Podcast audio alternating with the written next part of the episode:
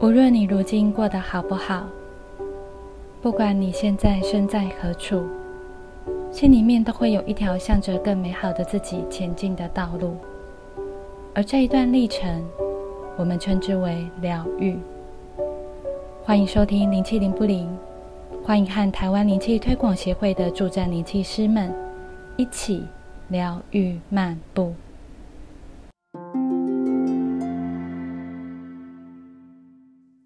大家好，我是主持人雅和灵气师伙伴凯儿。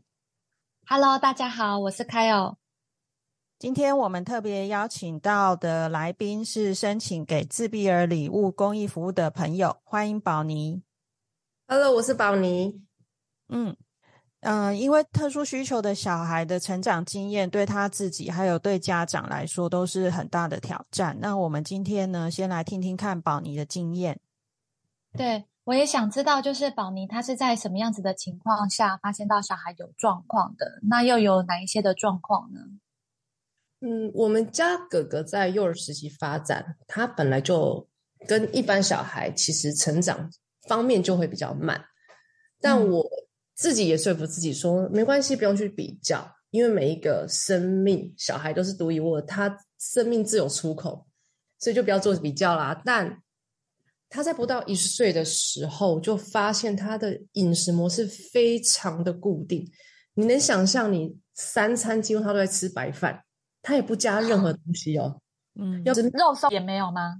刚开始也不接受，他面就是东西都要挑掉。那他喜欢特别有嚼劲的食物，馒头啊、面啊、饭啊，我都笑他是不是很像山东人，你知道吗？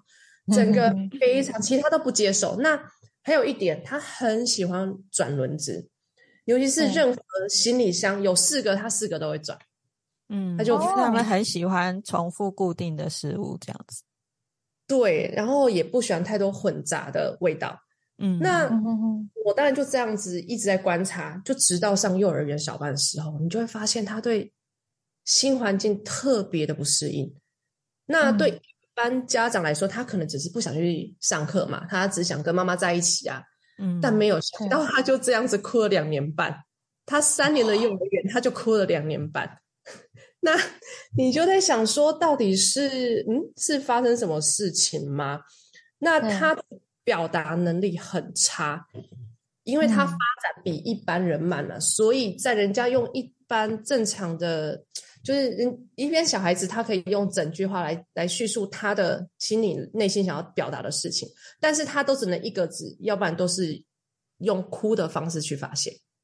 还有他对声音的阴阳顿挫就非常的敏感，他永远不知道人家在跟他开玩笑还是在讲认真的。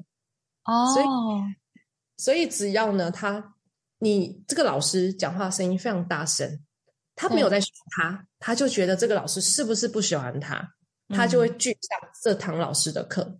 所以他在幼儿园，他其实也不上注音啊，他也不上英文，他只对他有兴趣的，例如你你看他喜欢玩轮子，男生嘛，通常都是车子啊、动物啊、昆虫类似那种课程，他才会去聆听。那你们可以很简单，你们就像以想象雅思格不正的小孩。他就像电头脑就像电脑一样，他们已经有固定的习惯的指令了，所以他只接受你一二三四这四个步骤。但突然哦，临时你加入一二，假设有哎五四三，他完全就没办法接受，他会觉得嗯，这跟我平常所做的行不一样，他就开始崩溃，然后哭了一轮哦，大概就是半半小时、一个小时起跳的。然后再恢复正常，嗯，对他，他所以老师其实也蛮辛苦的。那我当然有跟老师啊做很多的方面沟通，所以老师有说他其实蛮喜欢自己一个玩，但他有些有他只有几个固定的朋友，所以呢，我印象最深刻就是大班的户外教学，那老师就拍了一张照片给我，照片就是。哥哥自己一个人吃着薯条，很开心，坐在那边。他也不愿意跟其他的朋友玩，嗯，也愿意跟其他朋友去吃饭。那我看到照片，是不是每个妈妈就会想说：“嗯，我的小孩被排挤了吗？还是有人有这么差吗？嗯，对。那嗯我就想说，嗯，妈妈应该是不会这样子啊。然后我回家呢，我就问他一句话说：“我说哥哥，你一个人自己吃饭开心嘛？那你一个人玩玩开心嘛？”他就说他真的很开心。其实我听到之后哦释怀了，嗯因为我不该用我的标准去看待他，嗯他开心嗯那就好了。可是这也不是每一个妈妈能够去谅解，因为像他大班，他就是不愿意拍团体照，他也不嗯愿意去参加毕业典礼。他们同学毕业当天，他是在家的、欸，他在家嗯跟用电脑看他们同学参加毕业典礼，哦，真的哦，那他心嗯情好吗？他很开心啊，因为他不用参加，哦，真的哦，真的很特别。他觉得我不需要参加，嗯因为他跟我讲了一句话，他不喜欢别人看着他，他不喜欢受到。瞩目，嗯对，这种雅思特质的小孩，他很不喜欢在就是人众多的地方，他就会充满着不安全感。他嗯下一秒绝对是崩溃大哭，然后呢，你就会觉得你到底怎么啦，哥哥你怎么啦？你要不要跟爸比讲啊？他也没办法跟你解释，所以嗯你就开始嗯，又你只能又等他发现完。然后呢，我记得在某一年，他对衣服上任何线他都看不顺眼，他为了这件事情，他可以崩溃了一个月。他就哦为什么我的衣服都有线？为什么这有多有限？所以我都直接，其实那一那一次我也有点生气了，因为他哭太久了，我就说你直接穿塑胶衣服，要不然你就不要穿。但对，但当然没有解决他，但是更崩溃，他整个有点爆炸。所以嗯这些例子都其实你就可以发现，嗯，哥哥好像是有在某方面的不一样。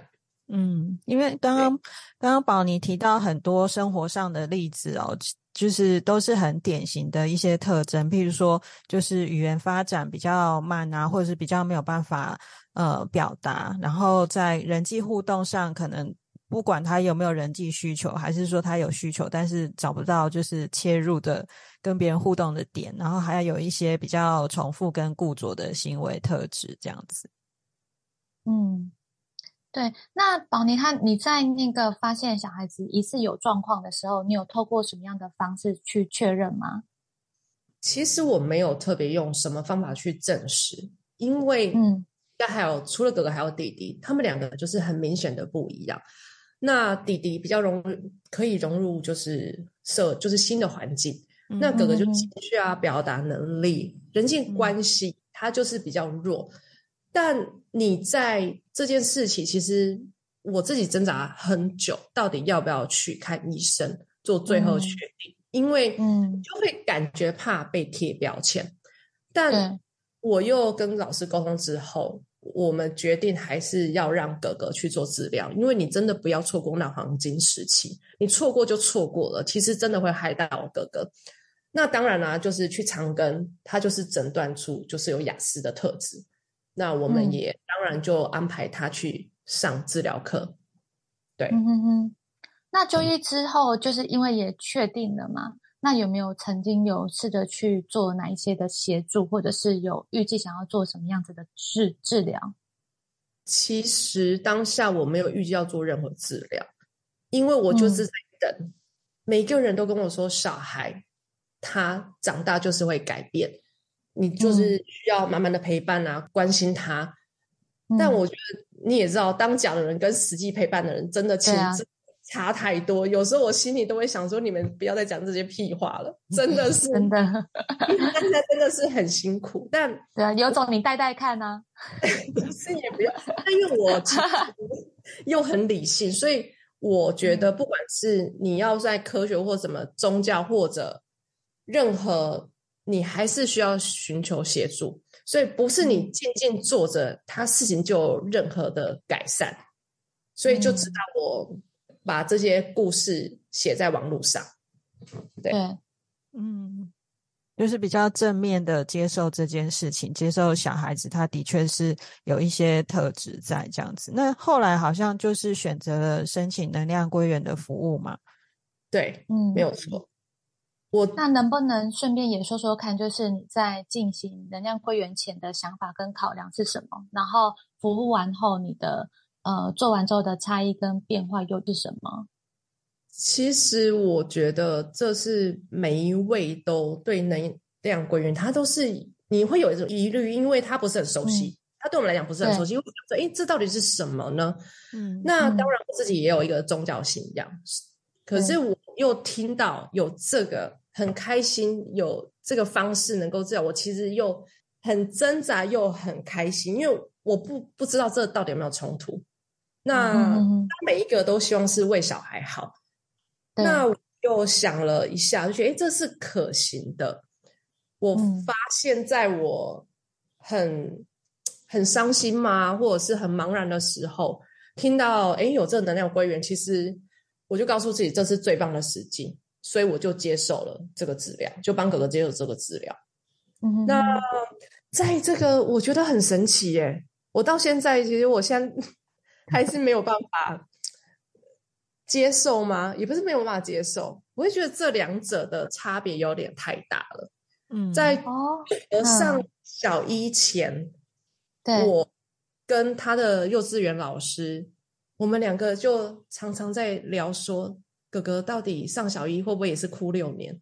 还是对 对啊，因为毕竟之前也哭了两年半，对不对？对，两年半。然后，对，我在上。他上小一前，我真的我每天我都觉得我紧张到快胃痛，但我要表现的很很，就好像没有什么，嗯，真的超镇定，因为你不想去影响到你的小孩，嗯，对。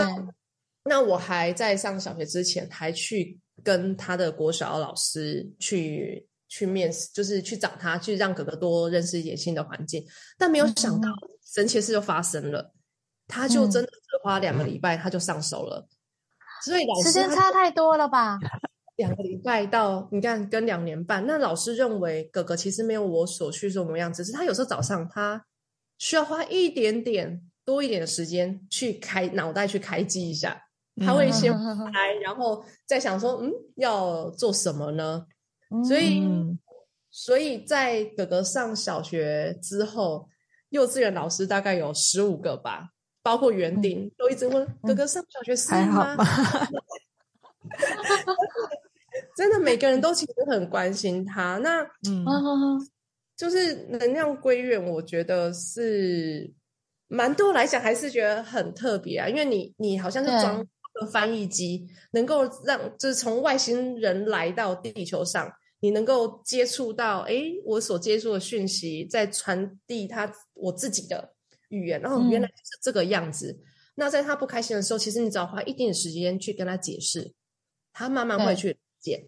可是有一点呢，就是阿美达他有提醒我，能量归元，他是他这个疗程虽然做完了，但哥哥毕竟还是有雅思的特质，所以你在他很小，你就要建立很多规矩让他知道，就是奖赏分明啊，让他知道其实这是。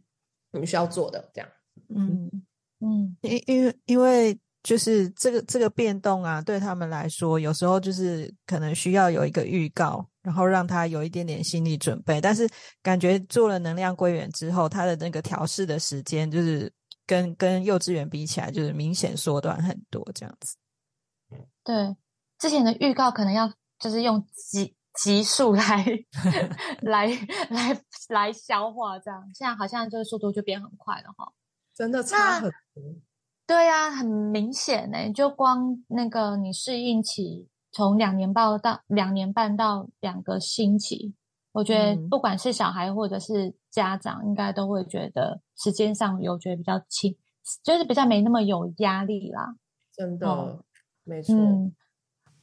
在这里先跟大家说明一下，能量归元它不是灵气的服务项目哟，它是张文月老师的私人服务项目之一。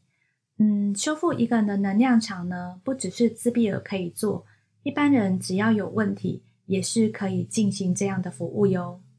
那宝妮，你在就是跟就是在治疗前跟小孩子的相处的方式，跟治疗后跟小孩的相处方式有没有什么差别呢？